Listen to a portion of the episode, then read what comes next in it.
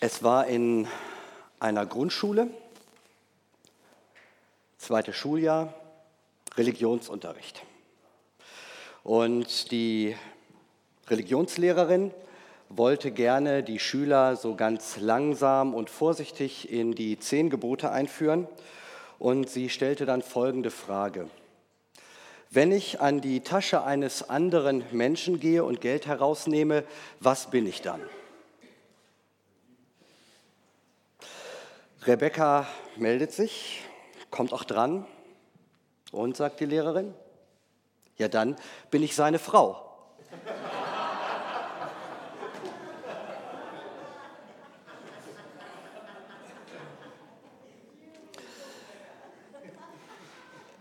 Ich merke, ich brauche euch nicht an die zehn Gebote heranführen. Ihr seid ja in, äh, ich habe das glaube ich so verstanden, in der längsten Predigtreihe, die äh, ihr hier gehabt habt oder die jemals gehabt habt. Ähm, zehn Gebote. Ich äh, musste mich ein bisschen rantasten, nicht unbedingt an die zehn Gebote, aber an eure Predigtreihe und habe die Predigt vom Mark an seinem Geburtstag letzten Sonntag hier gehört. Also ich habe die dann am äh, Montag oder Dienstag gehört. Und zu dem Thema, du sollst nicht Ehe brechen. Und ich fand das sehr, sehr, sehr beeindruckend, sehr persönlich, sehr einfühlsam und äh, sehr wirklich an den Kern der Sache gehend. Wenn einer von euch diese Predigt nicht gehört haben sollte, ich kann mir das gar nicht vorstellen. Äh, das lohnt sich sicher, die anderen auch, aber die habe ich nicht gehört. Aber es lohnt sich, die Predigt nochmal im Podcast anzuhören. Ja, Jürgen fragte mich, Uwe, äh, predigst du in unserer Predigtreihe über das achte Gebot? Und wenn äh, Jürgen mich fragt, dann kann ich eigentlich gar nicht Nein sagen. Und dann habe ich gesagt, ich lasse mich herausfordern und nehme das heran. Und dann muss man natürlich wirklich überlegen, ich habe das im Bibelunterricht schon gemacht, mit den Kiddies natürlich, aber gepredigt habe ich über das achte Gebot so noch nicht. Achte Gebot, äh, ihr seid da drin und ihr wisst wahrscheinlich auch, es heißt, du sollst nicht stehlen. Mir sagte mal jemand, Uwe, eine Predigt ist kein theologischer Vortrag und man sollte sich mit äh, zu viel theologischen Inhalten doch zurückhalten. Aber einen will ich euch heute Morgen nicht vorenthalten. Du sollst nicht stehlen. Das Wort, das hier im Hebräischen steht, heißt Ganav. Ganav. Na, äh, klingt es schon ein bisschen bei euch? Daher kommt das Wort Ganove. Ja, das deutsche Wort Ganove ist eigentlich ein jiddisches Wort, jüdischer Ursprung und hebräischen Ursprungs und kommt von Ganav, der Ganove. Übrigens, auch das fand ich interessant, ist auch nochmal so eine theologische Vorbemerkung. Das erste Mal, dass das Wort äh, Ganav, also dass ein Mensch Ganovte, Ganavte ähm, in der Bibel, ähm, also der erste benannte Diebstahl in der Bibel, ähm, der den hat eine Frau begangen. Die Frau, eine Frau ist äh, die erste Ganovin oder benannte Ganovin in der Bibel. Sie hieß Rahel. Und Rahel ganovte von, das waren alles so ein bisschen Ganoven damals, ja, aber äh, Rahel ganovte von ihrem Vater Laban als äh, sie mit ihrem Mann und noch einer Frau aus äh, ja, ziemlich schwierigen geschäftlichen Verhältnissen, da wurde gehandelt, was kostet die Frau, wie viel muss man dafür arbeiten und so, das war damals die Zeit. Und äh, da war ja, äh, Jakob, der Mann, wurde da schwer über den Tisch gezogen, er musste zweimal sieben Jahre für zwei Frauen arbeiten, da wurde ihm erstmal noch eine andere untergeschoben. Also es war, äh, Laban war auch so ein kleiner Ganove, aber er wird nicht als Ganove bezeichnet. So, das ist, äh, ähm, sondern Rahel. Als sie dann flüchten und sagen, hier müssen wir weg, äh, da macht Rahel sich nochmal an den Hausgötzen äh, von Laban dran. Das waren ja damals alles Heiden. Ja, die hatten so Hausgötzen. Der stand dann irgendwo, keine Ahnung, hier auf dem Sims oder so, so ein kleines Ding. Und äh, dann nahm äh, die Rahel den Hausgötzen mit. Und aus welchem Grund auch immer. Sie nahm ihn einfach mit, klaute ihn und äh, dann hauten die ab. Und Laban kriegt das mit, dass der Hausgötze weg war und macht sich auf und verfolgt hier Rahel und Jakob und Lea. Und äh, dann sagt er zu Jakob hier, äh, ihr habt einen Hausgötzen gestohlen. Und äh, Jakob sagt, kann gar nicht sein. Doch, doch, der ist nicht mehr da. Okay, sagt Jakob, wenn, wenn du den findest, Wer den gestohlen hat, der soll sterben. Also es waren damals, da wurden klare Patente gemacht. Man stahl einfach nicht. So, und wenn, dann muss der sterben. Wusste, Jakob wusste das ja gar nicht, dass seine Frau den, den äh, gestohlen hat. Ja? Hätte er sich dann vielleicht überlegt, was er da sagt. Keine Ahnung. Jedenfalls, ähm, dann wird gesucht. Alles wird durchgesucht und äh, Rahel, ähm, ganz geheimnistuerisch, äh, hat den, äh, sie waren damals mit Kamelen unterwegs, hat den in den Sattel des Kamels reingetan und hat sich draufgesetzt. Und dann kommt Laban und sagt, hier, ich muss das jetzt hier alles untersuchen. Und dann sagt Rahel, geht nicht, denn ich habe gerade meine Tage. Ho, ja? Ähm, also, äh, hat er auch nicht gefunden dann. Und dann sind die weitergereist. Ja, und da muss man sich mal überlegen, äh, was hier durch das Ganoventum, durch das Ganavte äh, passiert, durch das Ganovte. Ja, dass äh, Familien, Beziehungen, äh, ähm, wer weiß, wie strapaziert werden, dass Leute getäuscht werden, betrogen werden, ähm, äh, gelogen wird und so weiter, das, das zieht dann einen ganzen Rattenschwanz nach sich. Ja, und am Ende, wenn, wenn äh, nicht, ja, jetzt hätte man sagen können, wenn nicht Rahel auf die tolle Idee gewesen wäre, mal zu sagen, huch, ich habe meine Tage, äh, dann, dann wäre es den Kopf kürzer gewesen. Auch das muss man sich mal überlegen. Ja, äh, der Diebstahl zieht eine Lüge nach sich und dadurch überlebt man und so weiter und so fort. Also, äh, ihr Lieben, das mit den zehn Geboten, das macht echt Sinn, weil sonst wird das echt chaotisch. Sonst kommt eine Sünde, eine Lüge, eine Geschichte, kommt an die andere. Der Wahnsinn. Nun kann man natürlich sagen, stehlen, was ist denn daran schlecht? Das muss man ja unterscheiden. Ja? So einen Götzen zu stehlen, ist doch gut, dann ist er den Götzen los, dann ist das Heidentum mal ein bisschen, kriegt einen auf den Deckel. Ja? Kann man doch mal machen, mal so einen Götzen stehlen. Ja? Ähm, ich wurde bei dieser Geschichte erinnert äh, an einen Missionar. Das ist jetzt äh, auch wirklich passiert. Ein Missionar erzählte mir, erzählt das in der Predigt ja, erzählte, ich hu, hu, hu, hu. Ähm, er sei zu einem Menschen gekommen, mit dem er sich verabredet hatte für einen Glaubensgrundkurs. Und äh, die hatten sich in einem Zimmer verabredet, das war sein Zimmer. Er musste aber noch eine Arbeit machen und sagte, geh schon mal in mein Zimmer rein. Und dann sitzt der Missionar in dem Zimmer und dann guckt er so durch die Schränke und so weiter und so fort, steht der Fernsehapparat, der Videorekorder, DVD-Player und so weiter und so fort. Und dann sieht er da äh, pornografische DVDs. Ja, also so ein Erotikfilm. Und äh, dann nimmt er den Erotikfilm und macht den kaputt. Er hat gesagt, kann ich ja machen. Das nehmen, kaputt machen oder hätte er auch klauen können oder sonst was, aber äh, ist ja nicht für ihn gewesen, äh, weil äh, das ist ja Sünde. Ja, es ist ja Götzendienst, kann man ja kaputt machen. Ich weiß nicht, wie du dazu stehst. Ich habe nur gedacht, ja, ist ja ist, irgendwie ist komisch.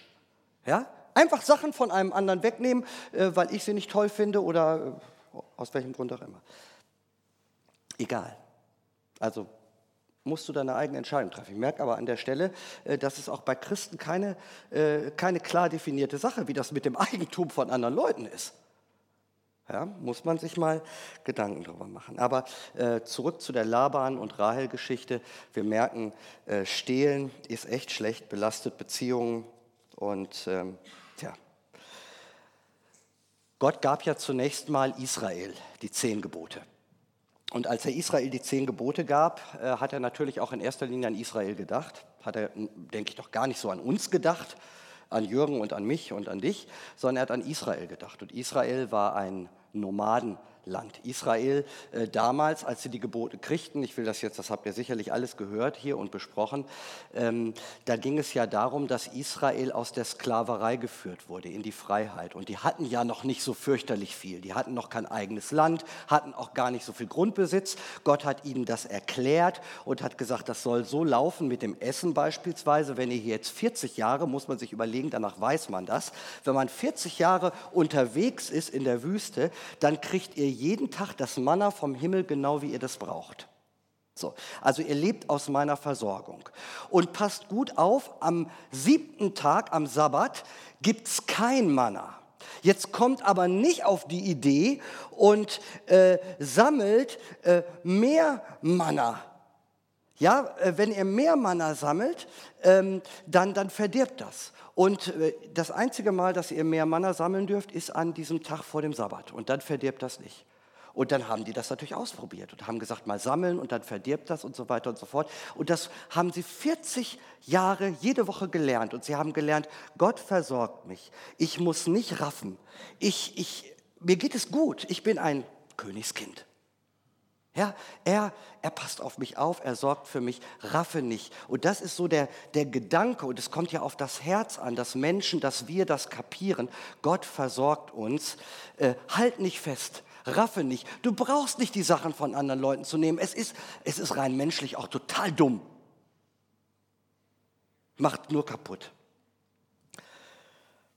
Vor allen Dingen, ähm, auch das war damals, das machen wir ja heute so zumindest wörtlich nicht, äh, raubt keine Menschen.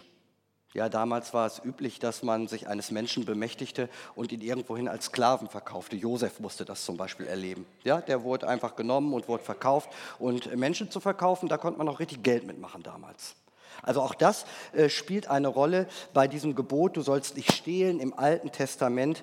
Ähm, übrigens kurz nach den zehn Geboten, ein Kapitel später, steht wörtlich, wer einen Mann stiehlt, damals stahlen wir Männer, wer einen Mann stiehlt, soll getötet werden. Also auch das ist bei dem Wort äh, stehlen im Hinterkopf Menschenraub. Also niemand nimmt einem anderen etwas weg. Okay. Ähm, Mose hätte es sich damals sicherlich nicht träumen lassen, äh, dass die zehn Gebote im Grunde genommen zum Kern unserer Gesetzgebung oder zum Kern der Gesetzgebung für ganz viele Völker geworden sind. Ja, wie wichtig die Gebote sind für das Zusammenleben von Menschen, damit eine Gesellschaft einigermaßen gesund leben kann. Also das hätte er sich damals nicht träumen lassen, das ist sagenhaft wichtig. Und bei den Christen soll sich natürlich auch an die zehn Gebote gehalten werden. Das ist Ehrensache und das ist auch gut so, weil sonst wird es auch in einer Gemeinde, in einer Gemeinschaft und in einer Gesellschaft ganz, ganz schwierig. Damals war das auch noch nicht selbstverständlich. Paulus hatte das einmal gesagt in Epheser 4. Da hat er gesagt, äh, wer bisher ein Dieb gewesen ist, hat er gepredigt an die Gemeinde. Ja, und hat geguckt. Hat er nicht gesagt, Emil, sondern er hat gesagt, okay, ich halte es allgemein. Wer bisher ein Dieb gewesen ist, soll aufhören zu stehlen und stattdessen einer nützlichen Beschäftigung nachgehen, bei der er seinen Lebensunterhalt mit Fleiß und Anstrengung durch eigene Kraft verdient. Ja. Und dann kommt noch so ein Nebensatz und den halte ich für wichtig und da komme ich dann auch gleich drauf, weil ich den für sehr wichtig halte, weil das eine ist Ehrensache. Ja, sorg für dich selber, arbeite, wenn du arbeiten kannst, nimm einem anderen nichts weg, weil dann kannst du, kann er sogar noch denen etwas abgeben, die in Not sind. Denen etwas abgeben, die in Not sind. Und das ist mein Thema und äh, gestern habe ich mit jemandem gesprochen, der sagt, Uwe, du musst spätestens nach sieben Minuten das Thema der Predigt sagen, was du sagen willst, weil danach schalten die Leute ab. Ja, sieben Minuten sind unwahrscheinlich schon. Zwölf, gut. Okay, deswegen sage ich jetzt, vielleicht, vielleicht habe ich Glück und äh, nach zwölf Minuten seid ihr noch dabei bei mir. Okay, äh, ich habe das Thema heute genannt, nicht du sollst nicht stehlen, das ist Ehrensache, das setze ich jetzt hier echt voraus und, und eurem Verstand, dass ihr sagt, das ist doch klar, auch wenn es vielleicht manchmal schwerfällt. Okay, das Thema heute, neu auf Kurs habt ihr diese Reihe genannt. Gott ist der Gebende. Er versorgt dich Darum halte nicht fest. Gott ist der Gebende, er versorgt dich, darum halte nicht fest. Und jetzt will ich euch erklären, jetzt könnt ihr gerne abschalten, weil ihr habt es. Ja? Aber wenn ihr sagt, wie kommt der Klüter denn darauf, dass er uns das jetzt sagt, wie will er das dann noch ein bisschen biblisch begründen, dann könnt ihr jetzt noch dabei sein und dann würde ich es euch erklären. Okay, wenn man also fragt, so ganz allgemein, was ist denn für einen Christen wichtig? Dann äh, kommen Leute ziemlich schnell auf die zehn Gebote. Sagt für einen Christen, ein Christ zeichnet aus, er hält die zehn Gebote. Okay. Und äh, was noch? Ja, ähm, ja, nicht stehlen, nicht die Ehe brechen, die Wahrheit sagen, nicht lügen und so weiter und so fort. Ja, ähm, äh, was noch? Ähm, das ist mir übrigens auch aufgefallen, wenn man im biblischen Unterricht die Kinder fragt. Was ist denn ein Christ? Dann kommen ganz schnell äh, irgendwelche Fragmente von den zehn Geboten. Und dann frage ich mich, Moment, das muss man ja ein bisschen erweitern, denn ist das alles, was wir über die Nachfolge von Jesus sagen können? Ist das alles, was es ausmacht, dass ich bestimmte Dinge nicht tue? Oder geht es nicht bei der Nachfolge von Jesus? Mark hat letzten Sonntag darüber sehr eindringlich gesprochen, um das Herz. Wie ticke ich eigentlich? Was ist mein Charakter? Was sind meine tiefen Motivationen und Lebensziele? Fast in jedem Lied kam das hier vor. Die Wahrheit ist von Christsein, Jesus lebt in mir. Und wenn Jesus in mir lebt und ich das glaube, und ich glaube, dass Jesus der König ist und dass er alle Macht hat und dass er alles kann, dann muss ich doch überlegen, wenn Jesus in mir lebt und er in mir mehr Raum gewinnen soll, dass Jesus doch in mir nicht stiehlt. Dass Jesus ist doch kein Dieb. Ja, das passt doch überhaupt nicht. Er nimmt doch anderen nichts weg, Jesus. Und das wissen wir, das glauben wir auch, deshalb sitzt er ja auch hier. Deshalb geht ihr mit Jesus, deshalb gehe ich mit Jesus, weil er uns beschenkt. Er macht uns reich zu Königskindern. Er gibt uns sein Leben und er macht das nicht nur bei mir, sondern bei dir und er versorgt andere. Und darüber will ich mit euch hier nachdenken. Denn die Frage ist ja, Jesus, ähm, was sagst du eigentlich zum achten Gebot? Denn wenn Jesus unser Maßstab ist, dann ist es ja wichtig zu hören, was er sagt. Also die Frage ist, ähm, gehen wir mal in uns und sagen, Jesus, was sagst du zum achten Gebot? Jesus, welche Rolle spielt Eigentum für dich? Dann können wir horchen, hören. Jesus, welche Rolle spielt Eigentum für dich? Und dann kann es sein, dass wir mit einer großen Wahrscheinlichkeit erstmal gar nichts hören. Jesus sagt nämlich gar nichts über den Schutz des Eigentums und über die Wahrung von Besitz. Es kam einmal ein Mann zu ihm und er sagte, ähm, Jesus, ich habe Probleme mit meinem Bruder, der zieht mich über den Tisch mit dem Erbe bitte hilf und verschaff mir meinen angemessenen Anteil vom Erbe. Und was hat Jesus gesagt? Könnt ja sagen, als äh, Sohn Gottes, als der, der eigentlich alles regeln kann. Jesus hat gesagt, geht zum Rechtsanwalt. Meine ich. Ist nicht mein Ding, geht mich nichts an. Das Eigentum, macht Jesus deutlich, gehört bei ihm zu den drittrangigen Dingen. Jetzt können wir überlegen, was sind die zweitrangigen Dinge. Ja? Ich nenne sie mal drittrangig. Jesus ist es beim Eigentum, beim Besitz wichtig, dass es zu den Leuten kommt, die es wirklich am dringendsten brauchen. Für Jesus ist die Umverteilung des Eigentums wichtiger als seine Bewahrung. Ich verstehe Jesus so, an meinem und an deinem Eigentum ist Jesus nicht wichtig, dass es geschützt wird, es ist wichtig, dass es sich bewegt. Von daher ist äh, dieses Sammeln im Gottesdienst, Kollekte, Opfer, ist äh, auch eine gute Übung. Kann man auch 40 Jahre lang machen und darin auch immer ein bisschen besser werden. Ja?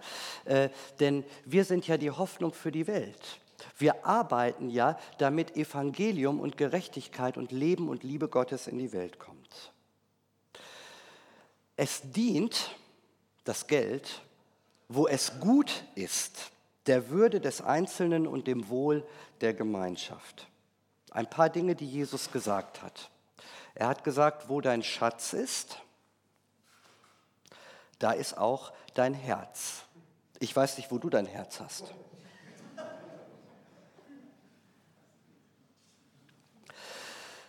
Jesus sagt, es geht nicht. Du kannst nicht zugleich Gott dienen und dem Mammon. Mit dem Mammon meint er nicht einfach nur das Geld, sondern er meint den Geist des Geldes. Er meint die Macht, die Anziehungskraft, die Geld auf uns hat. Jesus sagt, wo Geld ist, da kommen die Räuber. Huhuhu, das ist mal eine Wahrheit. Oh, oh, dann war es das auch. Geld wird aufgefressen von Motten damals und setzt Rost an. Und deswegen soll man das Geld lieber bei Gott investieren. Mhm. Matthäus 19. Da kam ein Mann und der fragte Jesus, äh, du Jesus, was muss ich denn tun, um das ewige Leben zu bekommen? Das ist eine spannende Frage. Ja, wir haben ja bei Du sollst nicht stehlen im Moment noch über die schönen gesellschaftlichen Folgen geredet und wie man miteinander umgehen kann und wie das Leben auch in der Gemeinde gut gelingt. Hier fragt einer, was muss ich denn tun, um das ewige Leben zu kriegen? Das ist ja mal eine Frage. Jesus hat gesagt, befolge die Gebote. Und dann hat der Mann gefragt, ja, welche denn? Und dann hat Jesus sie aufgezählt. Eine ganze Reihe, nur hieraus von mir zitiert, du sollst nicht morden, du sollst nicht Ehe brechen, du sollst nicht stehlen und noch ein paar andere. Habe ich gemacht, sagt der Mann. Und dann stellt er eine blöde Frage.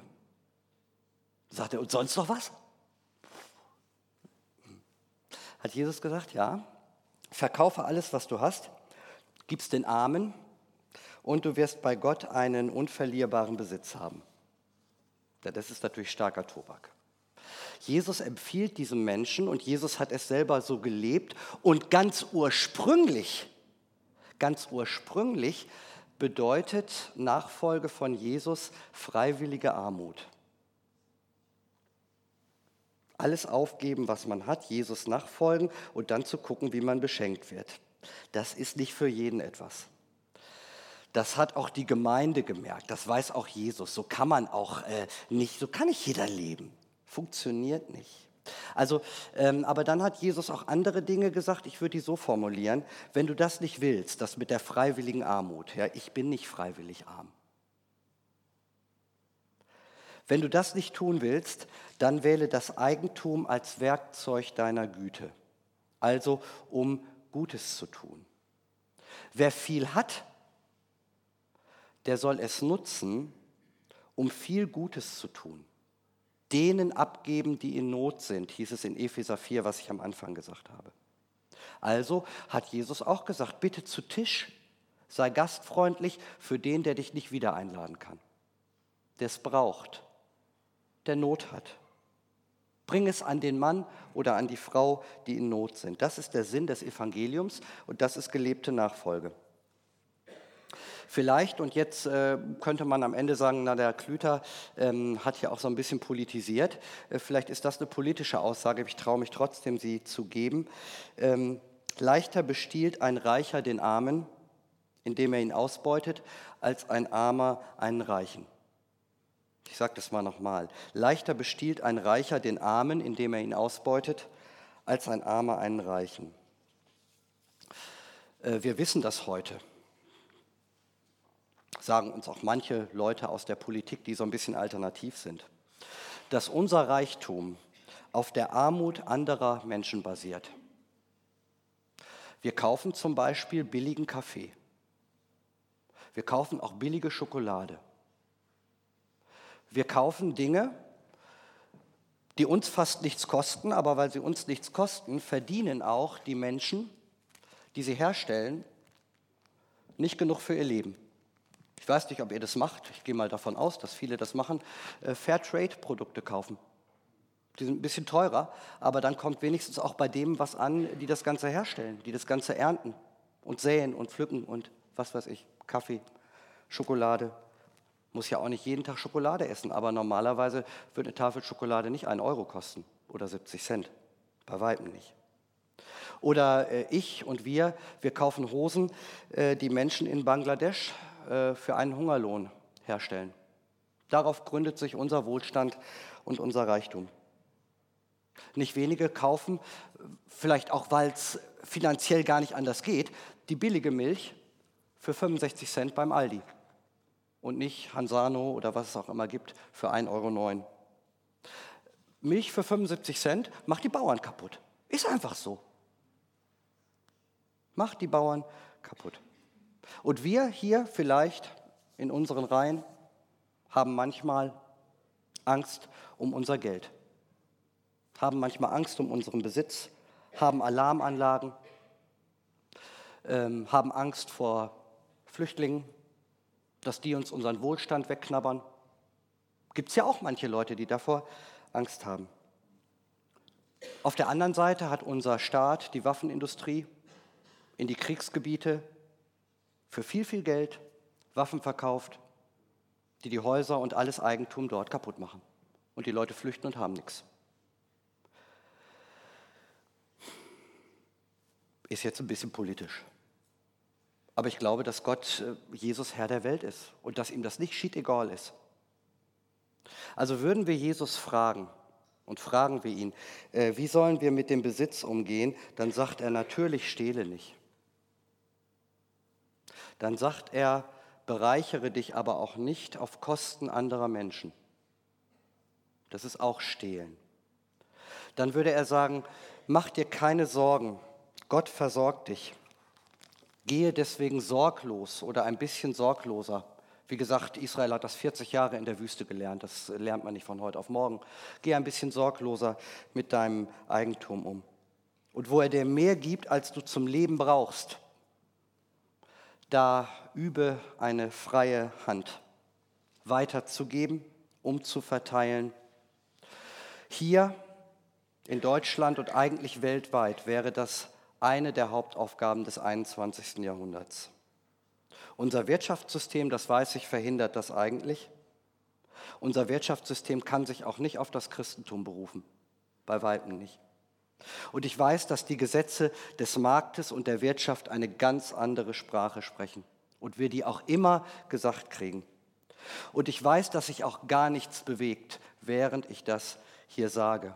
Ob ich das sage oder nicht, verändert gar nichts. Aber ich glaube fest, dass Jesus mir sagt, heute wieder neu, und auch dir sagt, du wirst nicht ärmer, wenn du dich mit deinen Möglichkeiten an der Umverteilung der Güter dieser Welt beteiligst. Und wenn das nur im ganz kleinen Bereich ist. Paulus hat einmal gesagt, geben ist seliger denn nehmen.